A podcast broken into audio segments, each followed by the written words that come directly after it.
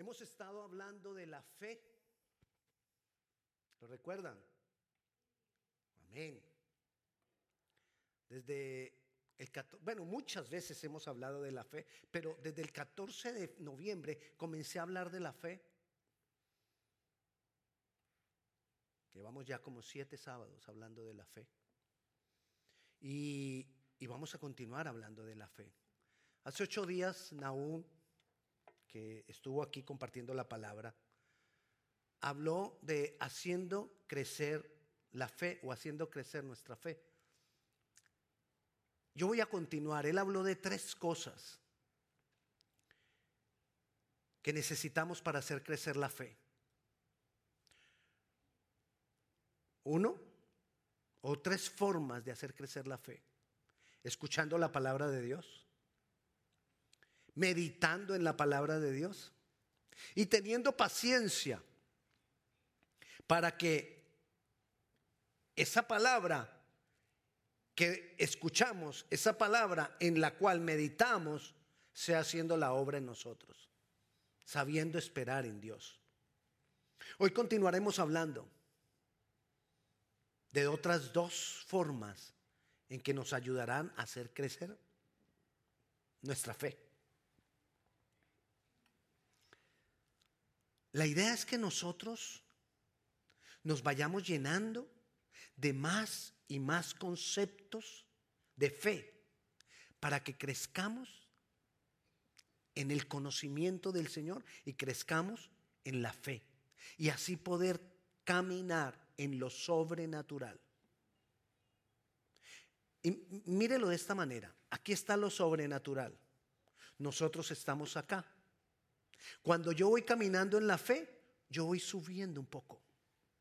Y crezco en la fe y subo un poco más. Y crezco en la fe y voy subiendo aún más. Y voy llegando poco a poco a caminar en lo sobrenatural de Dios. Entonces, la primera forma de las, de las dos que le voy a hablar hoy en que podemos hacer crecer nuestra fe es hablando la palabra de Dios. Ese es el lenguaje del reino. La palabra de Dios es el lenguaje del reino. El lenguaje del reino no es solamente decirte cuando nos saludamos, Dios te bendiga, amén, gloria a Dios. Cada que nos gusta algo, amén, gloria a Dios. No solamente ese es el lenguaje del... No, mire, él como que es cristiano porque dice amén. Él como que es cristiano porque dice gloria a Dios. Aleluya, eso. Ahí la hermana con el hermanito. Entonces, pero lo que, nos, lo que nos muestra la Biblia es una fuerte conexión entre nuestra fe y las palabras que salen de nuestra boca. Eso es lo que nos enseña la Biblia. Que hay, hay una gran relación. En un momento los discípulos le dijeron a Jesús, Jesús, aumentanos la fe. Y lo dijeron así con, con, pasión. Jesús, aumentanos la fe. Y mira lo que le respondió Jesucristo. Vayamos a Lucas capítulo 17, versículo del 5 al 6. Dijeron los apóstoles al Señor, aumentanos la fe. Entonces el Señor dijo, si tuvierais fe como un grano de mostaza, podrías, ¿qué verbo? Decir si tuvieras fe como un grano de mostaza, podrías decir, ahí vemos la conexión entre lo que creo y lo que digo. Podrías decir a este sicomoro, desarráigate y plántate en el mar, y os obedecería. Te lo resumo. Si tienes fe, puedes decir, fue lo que le dijo Jesús. Si tienes fe, le puedes decir al obstáculo. Si tienes fe, le puedes decir. Y esto funciona en, la forma en que crece nuestra fe. esto va, es como creciendo como una bola de nieve. ¿Usted sabe cómo crece una bola, una avalancha, cómo nace? Comienza algo poquito y va recogiendo más y va recogiendo más y se va haciendo más grande. Bueno, así debe ser nuestra fe. ¿Cómo comienzo yo? Comienzo yo declarando. Perdón, creyendo y declaro. Y espero en Dios. Luego, como avancé un poco, luego vuelvo otra vez. ¿Y qué hago?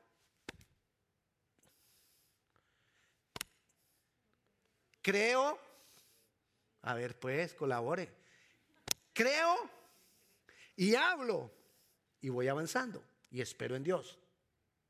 Y entonces ya me voy fortaleciendo más. Y entonces una vez más, hablo y espero en Dios. Y así va creciendo mi fe y se va convirtiendo en una avalancha de fe. Va creciendo. Creo y digo. Creo y hablo. Creo y declaro. Y va creciendo. ¿Y cómo va, y va creciendo como qué? Bueno, y yo le di un ejemplo de una bola de nieve, pero ¿qué dijo Jesús? como un grano de mostaza. ¿Y cómo crece un grano de mostaza? Un grano de mostaza crece muchísimo porque Él ya antes nos había dado el ejemplo, esto lo hemos hablado ya. Ya Jesús nos, les había hablado a los discípulos, aquí yo ya te lo he hablado, y Jesús le dijo a los discípulos que nuestra fe debería ser como un grano de mostaza que siendo el más pequeño de los granos llegó a ser el más grande,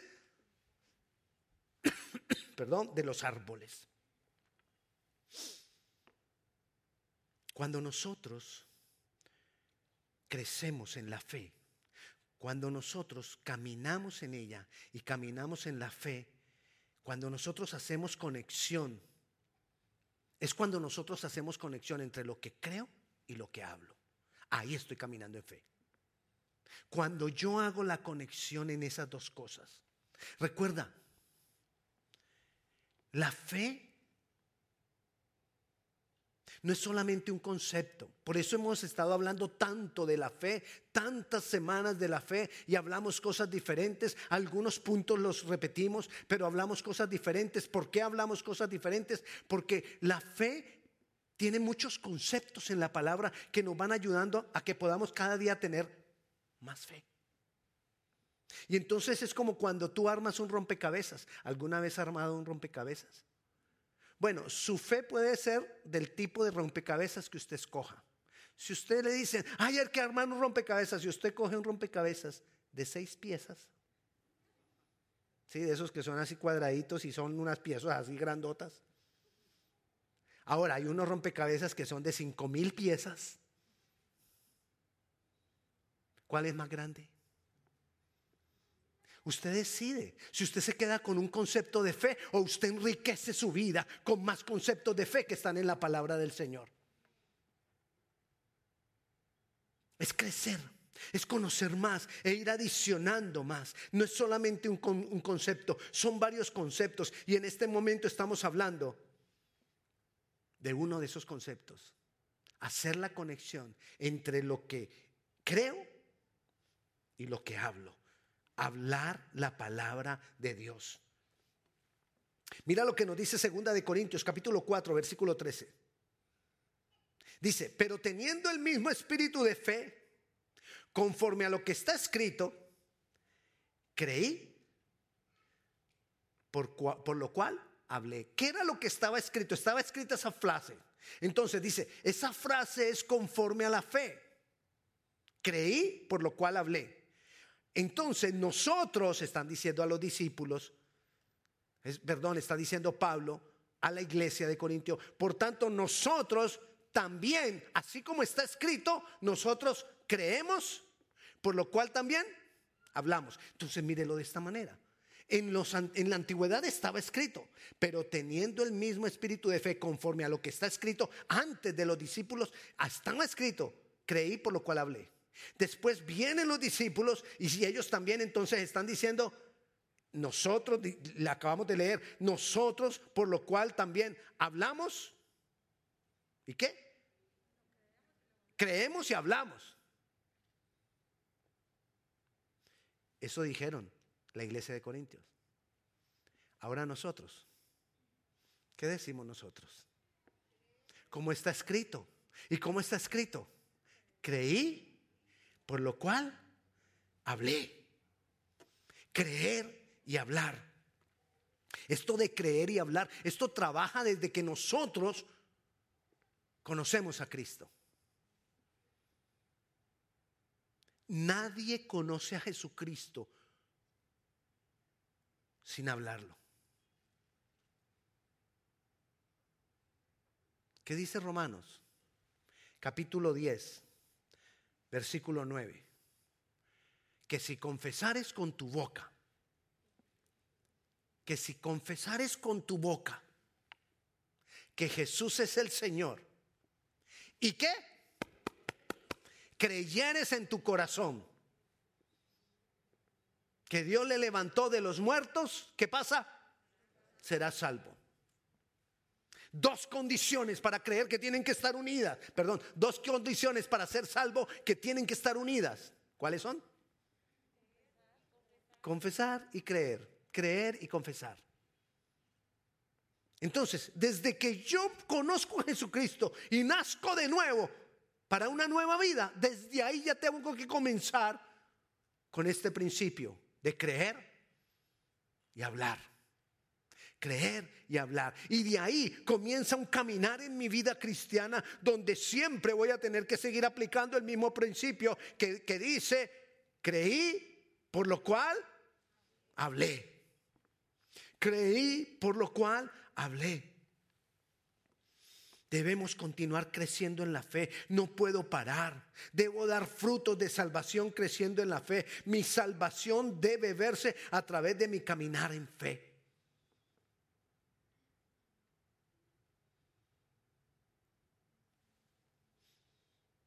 Cuando yo creo y hablo la palabra de Dios, puede que no nos demos cuenta, pero estoy determinando mi destino. Cuando yo creo y hablo, es determinar destino.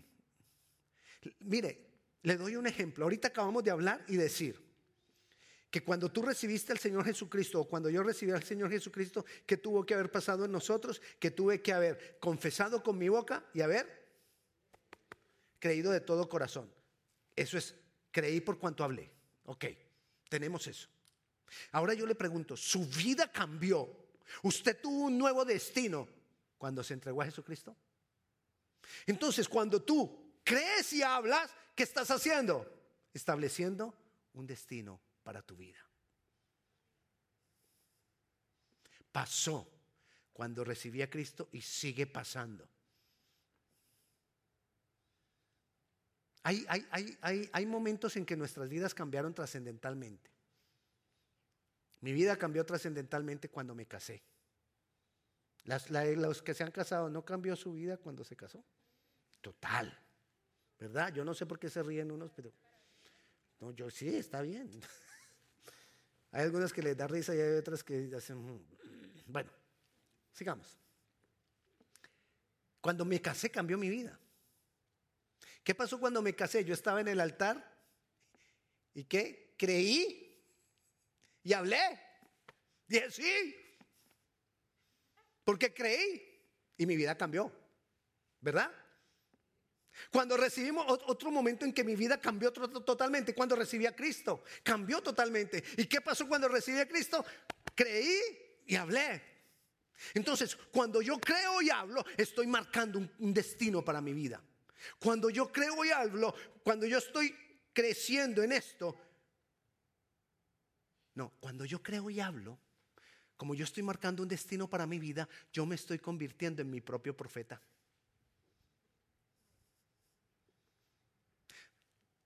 Qué bendición ser uno su propio profeta. Porque ¿qué hace un profeta? Un profeta nos marca el camino. Ahora, yo cuando yo creo y hablo la palabra del Señor, cuando yo la creo y cuando yo la hablo, yo estoy abriendo un camino para mí. El Señor ha dicho, abriré camino en medio de la soledad. ¿Y cómo abre el Señor el camino? A veces, a veces nosotros llegamos en un momento, en una circunstancia difícil y estamos frente a esa circunstancia difícil. ¿Y qué hacemos? Cerramos nuestra boca, nos apartamos del Señor y nos quedamos esperando, Señor, ¿cuándo vas a cambiar esto? Señor, ¿cuándo vas a cambiar esto? Señor, ¿cuándo? ¡Ey! La forma de Dios cambiar y abrir camino en medio de la soledad. La forma de Dios abrir, establecer un destino para ti es utilizar la voz del profeta que eres tú para ti mismo. Y ahí esperando a ver, Señor, ¿hasta cuándo? Creí, por lo cual, oiga, si usted no se aprende esa frasecita, vaya que lo revisen. De verdad, ya se nos tiene que quedar grabado. Ahora, recuerda también, cuando yo me estoy elevando, cuando yo estoy creciendo en la fe, me estoy elevando hacia lo sobrenatural. Y cuando yo empiezo a caminar en lo sobrenatural, como estoy sobre lo natural, a veces algunas personas quieren caminar sobre lo natural para que ay, sea ser tener todas las bendiciones y, que Dios haga grandes cosas. Caminar sobre lo natural, como es sobre lo, es por encima de lo natural, yo no puedo estar pensando en nada en mí. Porque yo no voy a estar ni preocupado por las bendiciones. ¿Por qué no voy a estar preocupado por las bendiciones? Porque el que camina en lo sobrenatural sabe que Dios ya, ya nos bendijo con toda bendición espiritual. Entonces, ¿para qué preocuparme por la bendición? El Señor me la va a dar cuando Él diga. Es más, ni la pido. Él sabrá. Yo sigo caminando con Él. El que camina en lo sobrenatural ha recibido de parte de Dios el ser santo. Porque hemos recibido al Espíritu Santo. Entonces vamos a caminar en santidad. Él no está preocupado esto será pecado, esto no será pecado. No, en Él fluye el no pecar. Como consecuencia de tener al Espíritu Santo. El que camina en lo sobrenatural recibe la revelación de que es hijo de Dios. Y se relaciona con Dios como con un papá. Estas cosas son caminar sobre lo natural. ¿Y cómo llego allá? Por la fe. ¿Y cómo crezco en la fe? Creí, por lo cual hablé.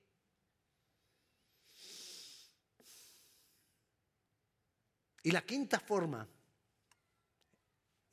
Naún habló tres la semana pasada, yo estoy hablando de dos. La quinta forma es actuar según la palabra de Dios. Cuando actuamos según la palabra de Dios, vamos a ir creciendo en fe. Entonces, le quiero recordar las, las cuatro primeras para que luego miremos la quinta. Escuchando la palabra, meditando en la palabra, teniendo paciencia para que lo que he escuchado de la palabra y he meditado en la palabra dé fruto. La cuarta, la que, la, que le acabo de decir, hablando la palabra, es decir, creí, por lo cual hablé. Y la quinta, actuar según la palabra de Dios. Necesitamos actuar conforme a la palabra de Dios. Dios quiere usarte. Pero necesitamos actuar conforme a la palabra. Mira lo que dice Santiago, capítulo 2, versículo 17. Dice el 17, así también la fe, si no tiene obras, es muerta. Facilito. Otro versículo facilito. Así también la fe, si no tiene obras, es muerta. No hay de eso que nos dijeron de que la fe es algo intangible, pensar, creer y ya no más, no. Porque la fe tiene un cuerpo, nos lo está diciendo Santiago, nos lo está diciendo la, nos lo está diciendo la palabra. La fe tiene un cuerpo, la fe sí se ve y tiene un cuerpo, nuestras acciones. La fe no es abstracta. La fe es visible y se ve a través de nuestras acciones. Y si no tenemos acciones, si no tenemos obras, esa fe es muerta. ¿Y qué es que sea muerta? Que no hay. Entonces, ¿cómo va a crecer la fe? Cuando yo voy caminando en, la palabra, voy actuando en la palabra de Dios. Nos dice el versículo 21 y 22 de este mismo capítulo 2 de Santiago. ¿No fue justificado por las obras Abraham, nuestro padre, cuando ofreció a su hijo Isaac sobre el altar? ¿No ves que la fe actuó juntamente con sus obras y que la fe perfeccionó? Se perfeccionó por las obras. Es decir, ahí lo que está diciendo, ¿no sabes que la fe se completó en Abraham? Por las obras. ¿Qué le dijo Dios a Abraham? Abraham había creído, Abraham estaba caminando con el Señor, pero él necesitaba confirmar, él necesitaba completar esa fe, ese, e, e, ese fervor que él tenía por Dios, porque eso se había vuelto algo que no se veía, se había vuelto algo intangible y, y Dios quería que se viera. Y le dijo, sacrifícame a tu único hijo. Wow. Dios le promete primero, te voy a dar, multitud de descendencia. Y después de que le da al niño por el cual va a venir la multitud de la descendencia, le dice, sacrifícamelo. ¿Qué tenía que hacer Abraham? Completar la fe. Él le creía, le había creído al Señor. Ya el Señor había caminado con Abraham. Ya el Señor le había dicho varias veces a Abraham, hey, cree, debes creer, yo te voy a cumplir la promesa. perdón, ya le había cumplido la promesa. Ya era un hombre de fe. Imagínate, cuando Abraham estaba viejo, ya no estaba viejo, estaba viejito. De verdad. Bueno, ya uno de, de 90 y no sé cuántos ya está viejo. Él estaba viejo para tener un hijo. Su esposa estaba mayor. Ya había dejado de menstruar ya no podía tener hijos, ya había dejado la costumbre de las mujeres y Dios le cumple y le da la promesa y nace Isaac. ¿No cree usted que Abraham era un hombre de fe?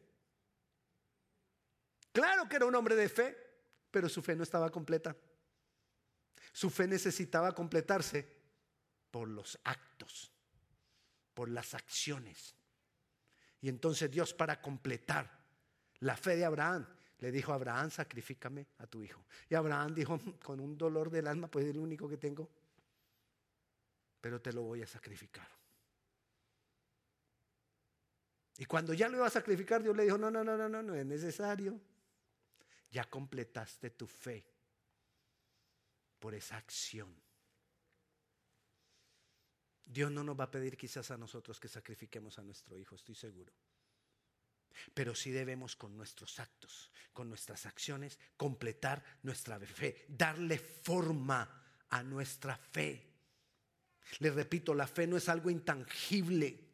La fe no es algo abstracto, la fe no es algo que no se vea, la fe tiene un cuerpo y son nuestros actos fundados en la palabra de Dios, nuestros actos conforme a la palabra de Dios. Ahí se ve nuestra fe. Nosotros no somos, salvos por las obras, nos dice la palabra. No por obras para que nadie se gloríe. Es clara la palabra. Somos salvos por fe. Pero como consecuencia de esa fe son nuestras obras. Pero el cuerpo de esa fe son nuestras obras. Pero lo que se ve de esa fe son nuestras obras. O sea que si yo me convierto a Jesucristo y no hay cambios en mis acciones, en mi modo de vivir, en mi modo de pensar, en mi modo de hacer las cosas, si no hay cambios, hay que revisar esa conversión. Porque la fe se completa con las obras. Las acciones entonces son parte importante, integral de nuestro crecimiento de la fe. Nuestros actos son importantes. Necesitamos cada día ir mejorando en vivir conforme a Dios y a su palabra. Todos tenemos debilidades. Tú tienes debilidades, cual podría decir uno así. Pero ¿cómo vamos a señalar a Pepino Pepino, porque si digo Pepito, de pronto alguno dice, ay, pastor, habló de mí. Yo no creo que ninguno se llame Pepino. Tú, Pepino, eres un pecador. ¿Cómo vamos a poder decir eso si todos somos pecadores? Cada uno en diferentes áreas. Tú no eres mejor que yo y ni yo soy mejor que tú, te lo garantizo. Tú no eres mejor que yo.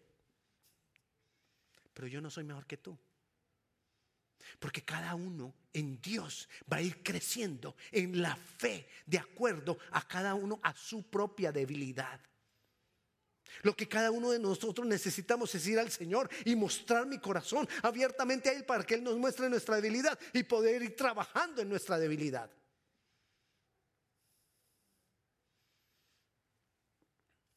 Cada uno conforme a su propia debilidad. Porque cada uno, también dice Santiago, que cada uno de nosotros somos tentados conforme a nuestra propia debilidad. Concupiscencia, dice Santiago. Dice la reina Valera, concupiscencia. Concupiscencia es debilidad. Y cada uno de nosotros somos tentados por nuestra propia debilidad. Entonces, si usted ve una persona que está siendo tentada en un área, usted dirá, wow, este hombre. Y es que usted cree que usted no está siendo tentado en otra.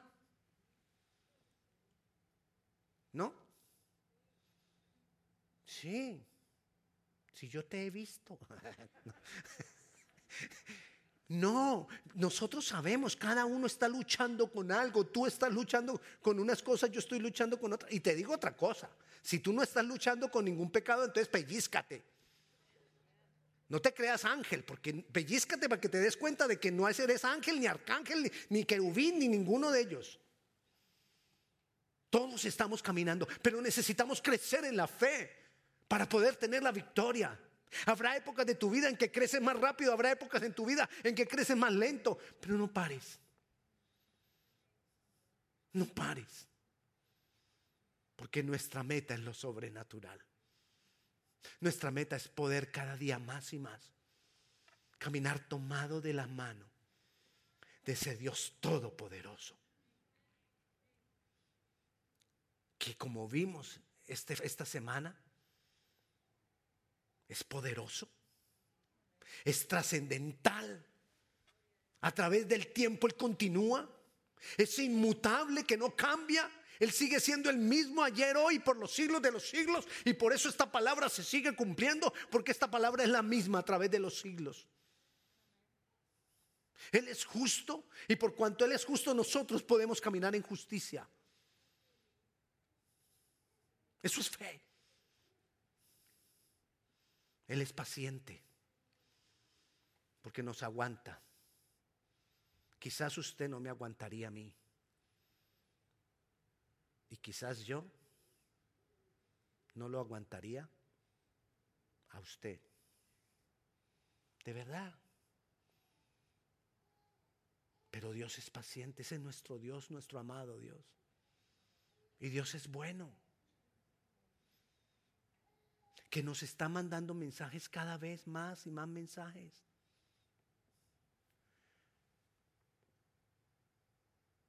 Les decía esta mañana a las mujeres, porque esta mañana yo estuve en la reunión de mujeres, ¿cómo le parece? Por ser, era como si hubiera un intruso en la reunión de mujeres. Por ser el primer, la primera reunión del año, estuve ahí. Y les decía a las mujeres, el valor que hay que darle a la palabra. Porque Dios le ha dado valor a la palabra. Dios mismo le ha dado valor a la palabra. ¿De qué manera Dios le ha dado valor a la palabra?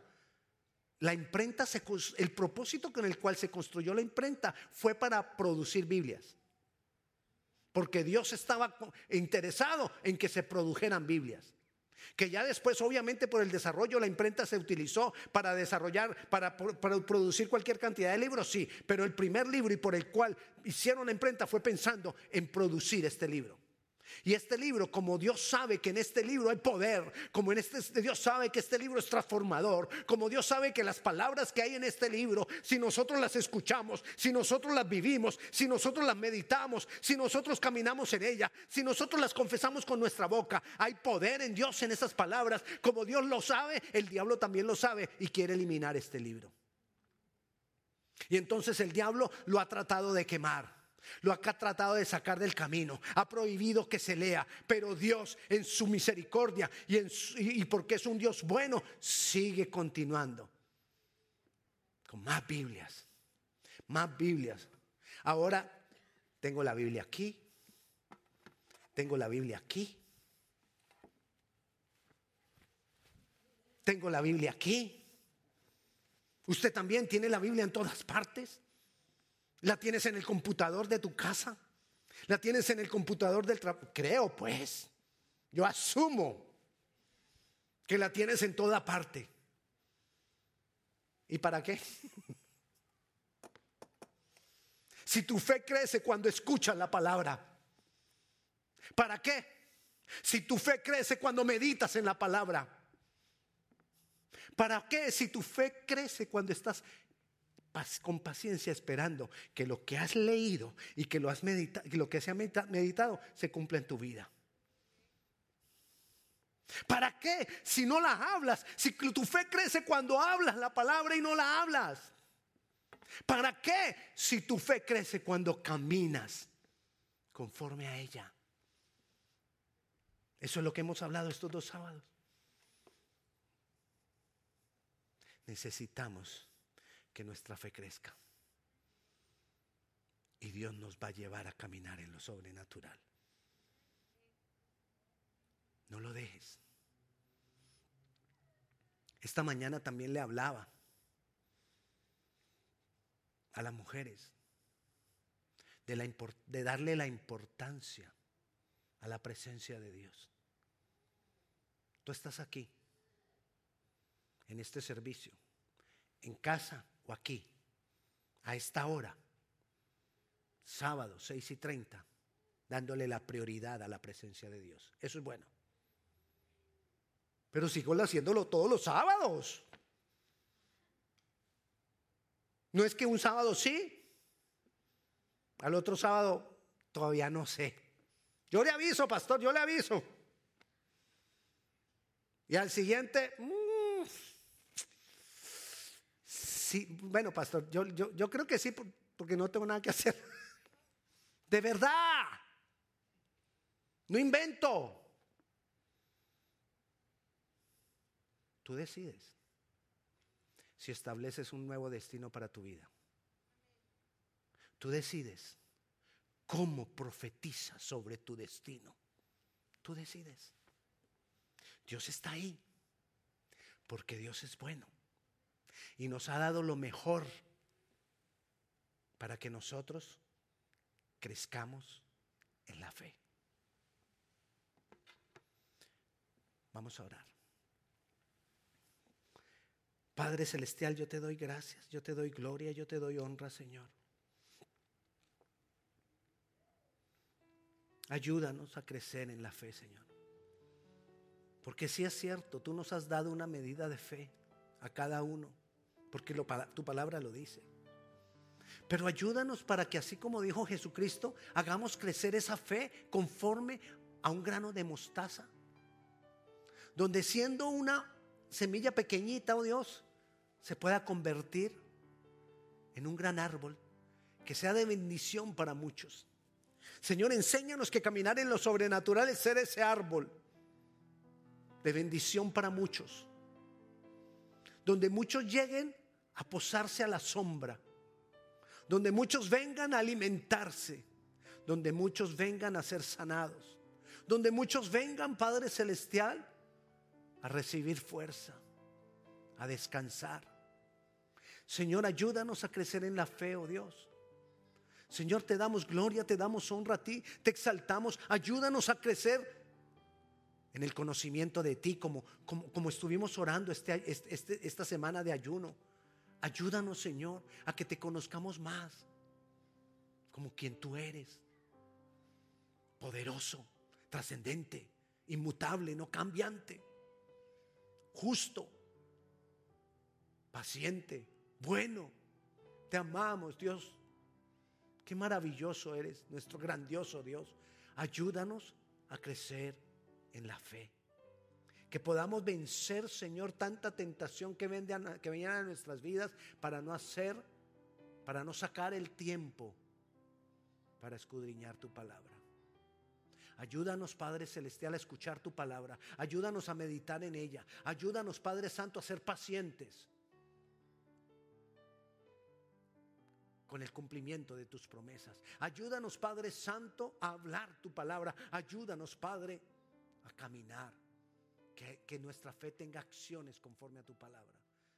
Yo te doy gracias por tu casa, por tu pueblo, por tus hijos. Y yo los bendigo en el nombre del Padre, del Hijo y del Espíritu Santo. Amén y amén. Y la paz de Dios sea con cada uno de ustedes. Dios le bendiga.